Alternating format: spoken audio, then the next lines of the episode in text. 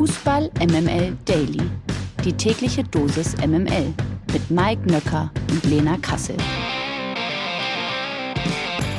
Guten Morgen alle miteinander. Heute ist Mittwoch und zwar der 7. September. Das hier ist Fußball MML Daily und ich begrüße Sie. Nachdem sie gestern Premiere hatte, ihre große Amazon Show Premiere gehabt hat, bitte begrüßen Sie den neuen Rising Star in der Welt des Fußballs und der Fußballmoderation. Meine Damen und Herren, einen großen Applaus für Lena, The Real Deal Kassel. Ja, guten Morgen, Mike Nöcker. Was so toll was? ich denke mir jedes Mal, wenn ich mich auf sowas einlasse, ich will doch eigentlich nur mit dir diesen kleinen süßen Podcast machen. Mehr will ich doch gar nicht. Mann. Tja, Ha. Guck mal, bei mir ist umgekehrt. Oh. ich, ich, also. denke mir jemals, jedes Mal, warum Lena, warum nicht ich? Nein, das denke ich nicht. Das ist Nein. ja wohl eine Frechheit. Das ist wirklich Nein, eine tue ich auch nicht. Du weißt, dass ich dir das von Herzen gönne. Und ihr da draußen natürlich auch, hoffe ich. Deswegen jetzt nichts wie rein in das neue It-Thema, in, in die neue Heimat von Lena Kassel. MML International. So, wir können euch schon mal vorwarnen, über die Champions League wird heute etwas länger geredet, bevor wir aber inhaltliche Tiefe erreichen. Mike, du hast die Spiele ja gesehen. Lief's denn so? Im Nebel von Dortmund holte der BVB die ersten drei Punkte dieser Saison in der Champions League erstmals international vor der komplett stehenden gelben Wand, markierte mal wieder Marco Reus das wichtige 1 zu 0 gegen den FC Kopenhagen. Guerrero vor der Halbzeit und Bellingham in der 83. Minute trafen in diesem Spiel, dass der BVB gewinnen musste und eben lieferte. Dauernebel übrigens, weil hüben wie drüben die Tatsache, dass es bei der Champions League endlich wieder Stehplätze gab, mit reichlich Pyro gefeiert wurde. Der BVB reiste am Mittwoch nach Manchester, also nächste Woche Mittwoch logischerweise, nach Manchester zum Besuch bei Ex-Stürmer Erling Haaland, der beim 4 zu 0 Sieg in Sevilla diesmal nur doppelt traf.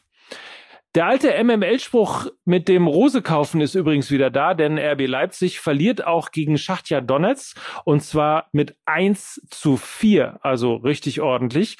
Und es ging los mit einem katastrophalen Fehler von Gulaschi, damit ging Schachtja durch Schwed in Führung.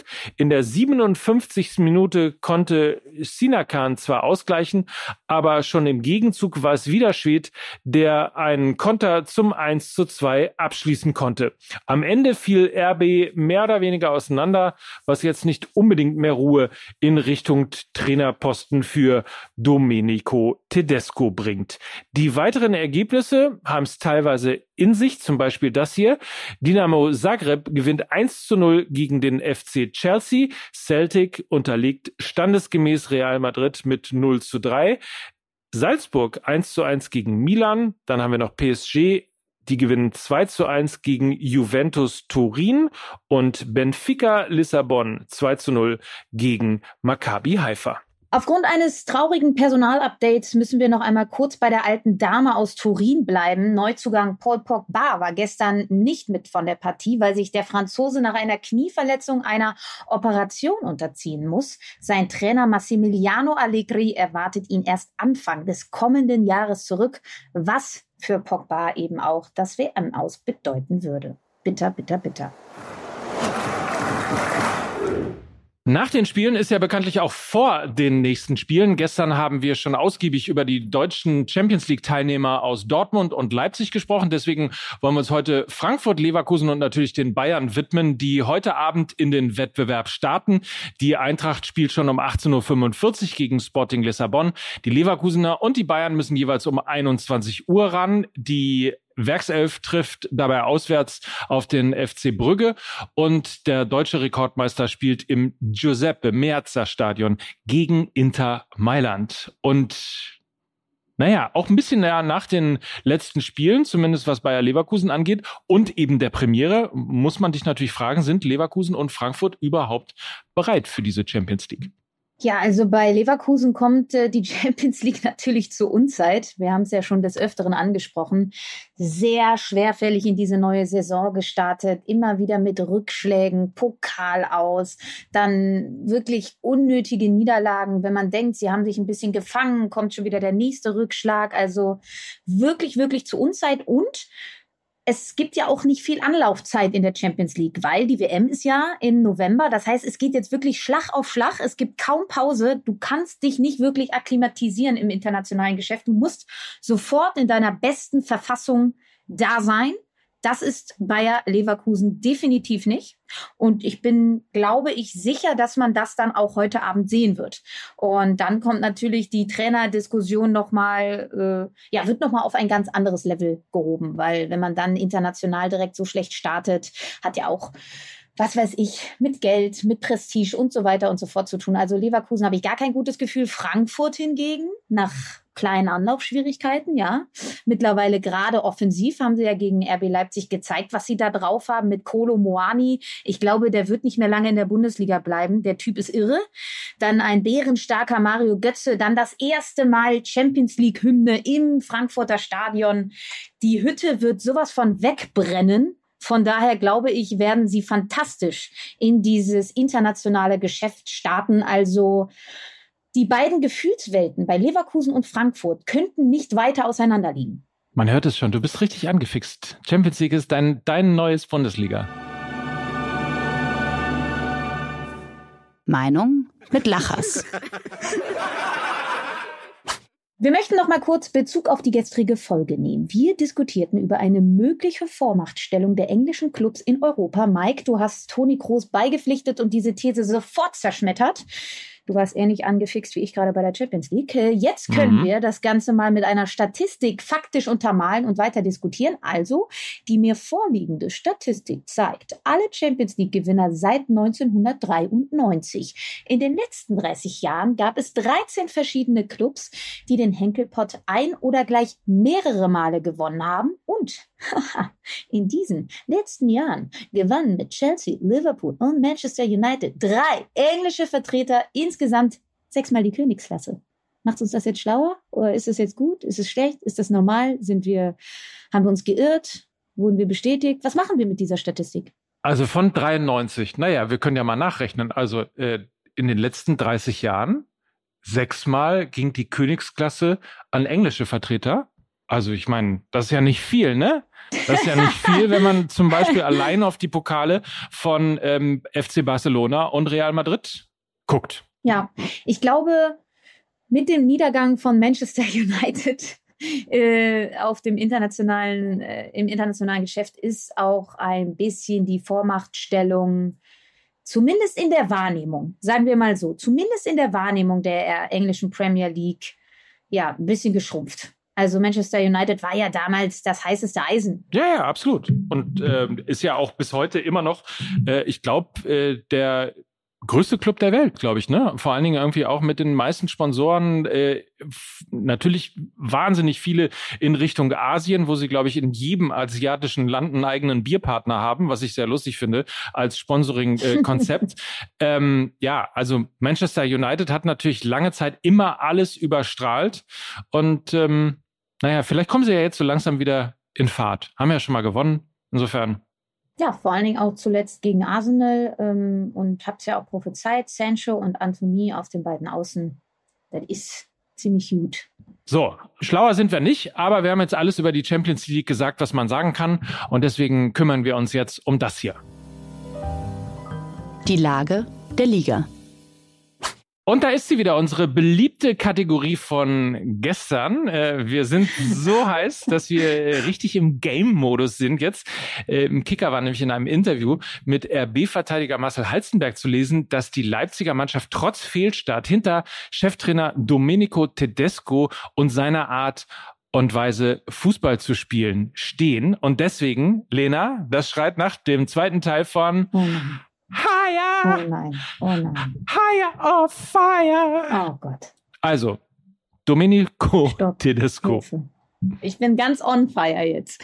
Also, sag an, Domenico Tedesco, Higher of Fire, richtig? Ja. Gut, ähm, ja. Äh, ich weiß nicht, habe ich das hier gesagt oder habe ich das woanders gesagt? Ich habe das Gefühl, Domenico Tedesco legt dieser Mannschaft taktische Fesseln an, äh, verhindert das volle Potenzial, was in diesem Kader schlummert. Ich glaube, Lothar Matthäus hat unter der Woche gesagt, dieser Kader ist zu gut.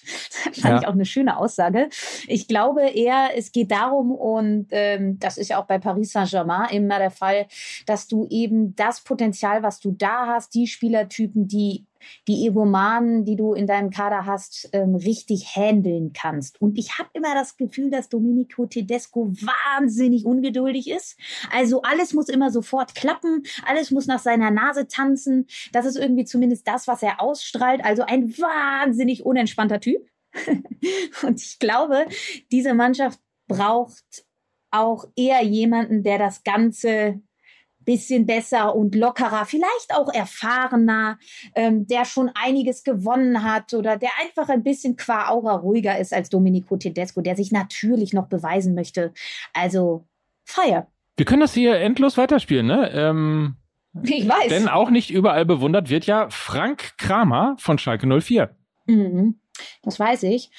Aber ich glaube, da sind die Verflechtungen mit Schröder, mit Büskens, die sich ja alle irgendwie noch aus vierter Zeiten kennen, zu eng, zu verzahnt. Sie haben ja jetzt auch das ein oder andere Pünktchen zumindest schon geholt. Da war man 1-1. Na klar, dann gab es diesen Ausreißer nach unten gegen Union Berlin mit dem 6 zu 1. Aber an sich sehe ich jetzt keinen Anlass, äh, irgendwie Frank Kramer jetzt schon zu entlassen. Ich weiß, dass viele im Vorfeld der Saison gesagt haben, das ist der erste Trainerstuhl, der wackelt. Ich habe das Gefühl, andere Trainerstühle wackeln mehr und deshalb sage ich, ähm. So, und einer geht noch an dieser Stelle. Wohin mit Pellegrino Matarazzo? Auf den äh, Trainerstuhl beim VfB Stuttgart oder auf die Auswechselbank? Verstehe ja überhaupt gar nicht, wie Pele. Also eher, also aber vor allem, was Pellegrino Matarazzo jetzt in dieser Auflistung macht. Klar, okay, wie immer ergebnistechnisch der VfB Stuttgart ähm, wieder nicht ganz so weit vorne mit dabei. Aber ich halte es äh, da wie mit Gerardo Seoane. Eigentlich ein sehr, sehr, sehr guter Trainer. Mit einem tollen Ansatz. Ah, ich fände es schade. Auf der anderen Seite, der VfB Stuttgart muss halt auch mal aus dem Quark kommen, ne? Ähm, weil das ist jetzt irgendwie, spiegelt sich die Saison jetzt schon wieder wie die vergangene. Ganz okay gespielt, aber keine Punkte. Ich weiß jetzt nicht so recht, ob sie das nochmal so lange äh, durchhalten wie jetzt ähm, in der vergangenen Saison, wo es sich ja wie einen roten Faden durchgezogen hat. Aber auch da sagt mir mein Gefühl, Sven Mislintat ist da sehr, sehr bedacht, ein ruhiger Geist. Der wird an Pellegrino Matarazzo festhalten. Schalten Sie auch morgen wieder ein, wenn es wieder heißt, higher, higher, on fire. Dann äh, reden wir nach zwei Unentschieden über Julian Nagelsmann und den FC Bayern. Mike. Auf jeden Fall. Auf Mike, Fall. drop. Die MML Gerüchteküche. Tja, Mike, da hast du gehofft, dass du die Kategorie erst einmal los bist. Aber Pustekuchen, der FC Bayern plant wohl ein neues Angebot für Stürmerstar Harry Kane im kommenden Sommer. Das berichtet zumindest die Bild. So soll dem FC Bayern aufgefallen sein, dass ein klassischer Stürmer ihrem Spiel vielleicht dann doch ganz gut tun würde. Hm. Hm. Die Bild berichtet zudem, dass der FC Bayern Harry Kanes Berater und Bruder Charlie mitgeteilt haben soll, dass sie sich um einen Transfer von Kane im kommenden Sommer bemühen werden werden. Die Bedingung dafür sei, dass der englische Nationalstürmer seinen 2024 auslaufenden Vertrag bei den Tottenham Hotspur nicht verlängert. Schon im Sommer 2021 zeigte sich Kane wechselwillig, wurde unter anderem mit Manchester City in Verbindung gebracht, blieb aber schlussendlich in der britischen Hauptstadt. Kane neben Mané und Gnabry. Das wäre eine, das, das wäre eine Ansage, ne? Ich würde mal sagen, also auch ohne Kane ist es eine Ansage, was im Kader vom FC Bayern steht, aber natürlich der noch dazu wäre eine Ansage, zumal ja der äh, 2024 auslaufende Vertrag dann ja in 2023 bedeuten würde, dass eben nicht die so oft kolportierten über 100 Millionen Euro für Kane fällig werden würden, also in den Bereich kämen, wo sich dann der FC Bayern möglicherweise auch überlegen würde und sagen würde, ja klar, da hinterlassen wir mal ein äh, Angebot. Ähm, und für Kane ist es natürlich auch keine so schlechte Situation, denn er könnte endlich mal Titel gewinnen, oder? Ja, Er war ja lange Zeit sowas ja, wie der Marco Reus äh, unter, den, unter den Stürmern in England. Ähm, ne, hoch veranlagt, aber eben ohne Titel. Äh, und das wäre natürlich beim FC Bayern äh, anders, weil da könnte er dann die hintereinander folgenden äh, Meisterschaften 12, 13, 14 noch mitnehmen. Und vielleicht auch noch den ein oder anderen Champions League-Titel. Und auf jeden Fall den Pokal und den Supercup. Gewinner des Tages. Das ist Lars Stindl. Der Gladbacher Kapitän war im Podcast Kicker Meets the Zone zu Gast und sprach unter anderem über die Gerüchte, dass sein ehemaliger Vorgesetzter Max Eberl zu RB Leipzig gehen könnte. Stindl freute sich darüber, dass es Eberl offensichtlich wieder besser gehe und er erneut im Sportbusiness tätig werden könnte. Außerdem kommentierte er die Meinung einiger, dass es Eberl nicht so schlecht gegangen sei, sonst würde er nicht über einen Job nachdenken. Stindl dazu, Zitat, das ist völliger Quatsch. Das sind einfach Leute, die keine Ahnung von dem Menschen haben. Das ist ja geradezu heutzutage die Problematik, was die sozialen Netzwerke betrifft, dass jeder Mensch seine Meinung kundtun darf, ohne persönlichen Kontakt, ohne Know-how und ohne Wissen. Tja, also, dass äh, Stindel sich für eBay einsetzt, ähm, zeigt doch, glaube ich, aber auch, dass es sich um einen Mann mit gutem Charakter handelt, oder? Ja, aber ist jetzt auch 0,0 überraschend. Ich glaube, dass Max Eberl Borussia Mönchengladbach wie kaum eine andere Figur in den letzten Jahren, man muss ja fast sagen Jahrzehnten geprägt hat. Und Lars Stindl ist ja auch schon sehr, sehr, sehr lange in diesem Verein, in dieser Mannschaft, ist Kapitän, hatte sicherlich einen ja noch engeren Draht zu Max Eberl als der ein oder andere Spieler. Und von daher sollten sich einige Köpfe da draußen in den sozialen Netzwerken diese Worte auch mal zu Herzen nehmen. Da spricht jemand über Max Eberl, der ihn sehr, sehr lange begleiten durfte, ihn vermutlich ganz anders wahrnehmen konnte, als wir es alle über die Bildschirme tun. Und ähm, deshalb wichtig und toll, dass sich immer wieder auch Spieler äh, ja, in Kicker Meets the Zone im Podcast stellen. Finde das immer sehr gut sehr ähm, aufklärungsreich, was äh, die Jungs und Mädels davon sich geben, finde ich super. Und ja. Verlierer des Tages. Oh Mann, so langsam hat der BVB richtige Verletzungssorgen. Der erst 18-jährige Engländer Jamie Bino Gittens spielte in den vergangenen Wochen groß auf und wird nun monatelang ausfallen. Im Heimspiel gegen die TSG 1899 Hoffenheim wurde der Youngster aufgrund einer Schulterverletzung ausgewechselt. Die jetzt feststehende Diagnose dürfte Borussia Dortmund ordentlich aufs Gemüt schlagen. Also er fällt mehrere Monate aus äh, und da geht würde ich mal sagen, in den kommenden Wochen auch ordentlich Qualität verloren. Ja, vor allen Dingen ja der nächste, ne? Karim Adeyemi hatte sich ja direkt verletzt, äh, Niklas Süle auch und sehr, sehr bitter.